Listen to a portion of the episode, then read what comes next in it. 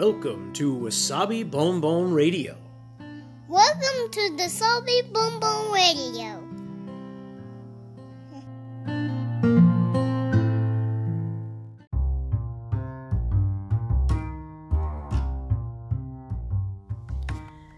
皆さんいかがお過ごしでしょうか？ニューヨークシティ郊外のワーキングマザーロッキンわさびです。今日もつれづれ話にごゆるりとお付き合いください。えー今日はちょっとネガティブな話なんですけど、たちまちわさびという私のブログの方で、えっ、と、ゴミを放置する人の話をしていまして、で、あのーなんでしょうね。私が、まあ、自分が住んだことがあるのが、えっ、と、日本とアメリカだけで、まあ、その他の国で行ったことがある国といっても、旅行程度で、まあ、数カ国ぐらいなので、あの、例えば国でどうとか文化でどうとかっていう全てはちょっとわからないんですけれど、まあ、なんかそ、まあ、その上で、そんな私が、まあ、感じることということでお話をするんですけれど、うんと、アメリカには、まあ、アメリカに来て最初に思ったぐらいなんで、あの、なんかこうもう本当ゴミが多いなっていうのが、えー正直な感想というか印象でした。まあこれって日本と比べてっていう意味なんですけど。で、まあその、まあ今日のブログの話のゴミを放置するの人の話とか、まあそういった私が感じたことなどをちょっと踏まえて、えっ、と、少しそのゴミの話ですね。ゴミ関連、ゴミゴミっていうのもあれなんですけど、それを今日はお話ししようと思います。で、その渡米して間もなくの頃なんですけど、まあ、その時の印象ですよね。あの、もう道端を歩いていても、その道端だったり、えっ、と、学校に行くために乗ってたバス停の周りだったり、まあ、ちょっとしたその辺にある植え込みの中だったり、もう、とにかくゴミが多い。で、しかもそのゴミがどこにも行かない、消えないんですよ。だからずっとある。もう、多分どれ誰も掃除しないというか、まあ、多分したくないんですよね。で、するっていう文化もないのかもしれないです。日本ってあの、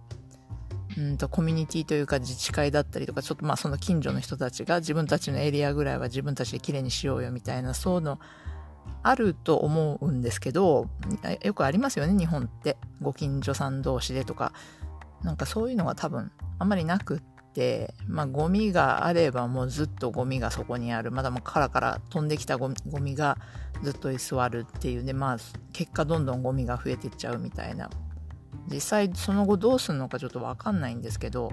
まあゴミがよくあるんですよ。で、そのゴミっていうのも、まあ、よくある一般的というかよく見かけそうな例えばお菓子とか食べ物の包装してるものパッケージだったりペットボトルとか空き缶とかそういうありがちなものから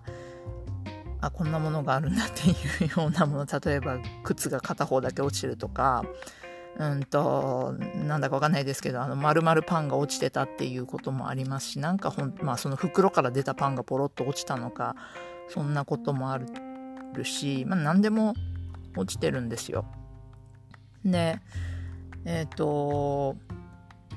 そうですね。それが街の中の様子というか、まあ、それでなんか本当ゴミ多いなって思っちゃって。で、あとはその、今、ま、毎日通勤で乗ってる電車があるんですけど、それに初めて乗った時のことですね。あの、電車に乗って窓から外を眺めていたんですよね。初めて乗る電車だから。すると、うんと、その線路の脇とか、まあ、線路の敷地のそばの藪の中だったりとか、まあ、そういう線路の敷地に敷いてあるあの、フェンス人が入んないようにするフェンスの際だったりとか、もうなんかこう吹き溜まりかと思うぐらい、ゴミがそこにすごくたくさんあって、で、それがまあその、一箇所そのスポットで多分ここに集中してゴミが来てんだなっていうんじゃなくて、それがもうずっと線路の横にずっと続いていて、それを見てなんかこうどうどうすんだろうっていうかどっから来たゴミかもわかんないけど本当に多い本当にゴミの量が多いと思ってびっくりしたのを覚えています。でま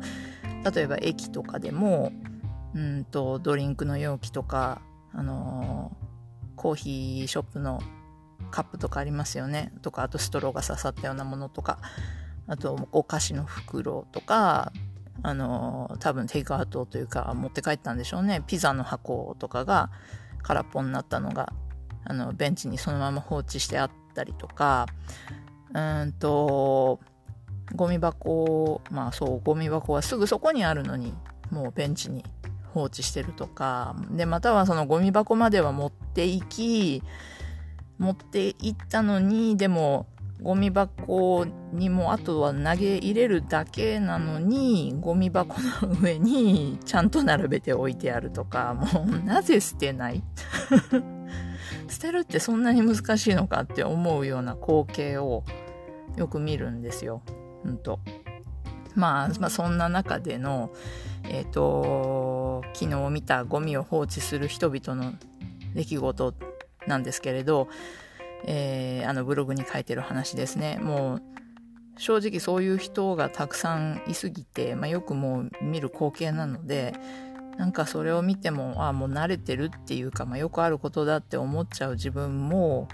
怖いなと思っちゃうんですけど、まあ、でもあえてあの今日そのブログに書いてみました。まあ、ゴミ話ではありますけど、ネガティブな。えっ、ー、と、どんなもんなのかご興味あれば、ぜひ、あの、ブログ、たちまちわさびの方も覗いてみてください。で、そのゴミを放置するメンタリティって、まあ、一体何なんだろうとかを考えていて、まあ、考えても仕方ないのかもしれませんけど、で、ちょっと思い出したことがあったので、それを話しますね。え、ー、と、確かある日、もう何年も前のことなんですけど、夫と電車に乗っていて、で、たまたま通路を挟んで向こう側に、あの男性1人と女性2人が乗ってたんですよ。で、夕方の帰宅時間だったので、まあなんか見た目というか雰囲気的に仕事帰りの3人という感じで、で、家族とかそういうんじゃなくって、多分たまたまえっと、いつも同じ電車に乗っててあの通勤組同士みたいな感じで多分顔見知りそういういつものメンバーで顔見知りっていうような雰囲気でまあ話しながら乗ってたんですよねその3人が。でそのそのうちのあの男性1人おっちゃんだったんですけどがあの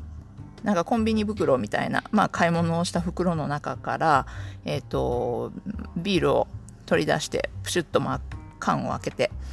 えっと、電車の車内で飲んでいたんですね。で日本と違ってこちらってあの例えばライセンスのあるレストランとかカフェとかの敷地内だったりとか、うん、とまたは自宅とか個人宅の敷地内以外の、うん、公共の場所こういう電車の中とか駅とか、うん、と公園とかでもとかあとビーチとかでもそういう場所であのアルコールを飲むことはん、飲酒はですね禁止されていて法律違反になるんです。なのでこの時点で、まあ、ビール飲んでるってこう、まあ、ちょちょっと気になったというか目についたというかそんな感じだったんですね、まあ、ただ正直こういう人ってあの結構いるんで電車に乗ってると。だからまあ目くじら立ててどうこうっていうわけでもなくあこの人お酒飲んでんのかくらいでまあそんな感じだったんですよ。でも、あのこの人が、あの自分が持ってたコンビニ袋に、えー、っとビールの空き缶とかスナック菓子の空き袋を、まあ、ゴミをですね押し込んででさらにそれを床に放っぽって放ってで足で座席の奥の方にもうガサガサってあの押し合ってあのなて言うんですか放置してたんですよ。床の上に放置して足でガーッとこうもう奥の方にホイホイって。ねそれを見たお連れのおばちゃん2人がああらゴミ放置すんの？みたいなそこ置いてっちゃうの？みたいな感じでおっちゃんに声かけてたんですね。するとおっちゃんはうーんとなんかですねこんな感じだったな。おっちゃんは、うん、もちろんこうやって、まあ、俺が電車の清掃員の仕事を作ってやってんだっていう。で仕事があるのも俺がゴミを捨ててるおかげさみたいなことを、まあ、言ってたわけですよ。で、まあ、そんな返事をしていたので。でそしてこの言葉の通り自分が発した言葉の通りもうゴミは床に放置して、えーそのおっちゃんは電車を降りていきました。でまあそこの通路を挟んでこっち側にいた私なんですけどまあねナイーブな意見かもしれませんがそのゴミを放置するっていうことにそんな理由を考えたことがなかったのでで私はまあ唖然としちゃったんですよね。何それが理由みたいな。で電車だけでなく、まあ、例えば学校とかオフィスとか、まあ、街中だったり公園だったり。でそういうところを掃除してくれる人があのいなくなっちゃったりとか誰も掃除しなくなっちゃったりとかすると、まあ、きっととってももちろん汚くなるじゃないですか。でそうするとあの衛生面にも問題が出ますよね。なのであの決して綺麗な作業ではないことをしてくださっている清掃員さんたちに対してあのお前らの仕事を俺が作ってやってんだほれゴミだみたいななんかそういう態度でいることに私はもうなんかとても違和感を持ったんですよ。まあこれ私の意見なんですけど。まあ皆さんはどう思われますでしょうかね。であのまあ、個人の考えとか生きてきた文化とか環境の違いなのかもですがまあなんかそういうねおじさんの言動とかいろいろゴミを放置しちゃう人の姿を見て、まあ、とりとりあえずって言ったら変ですけどあの自分はねゴミを片付けない人間にはなりたくないなと思った出来事が ありました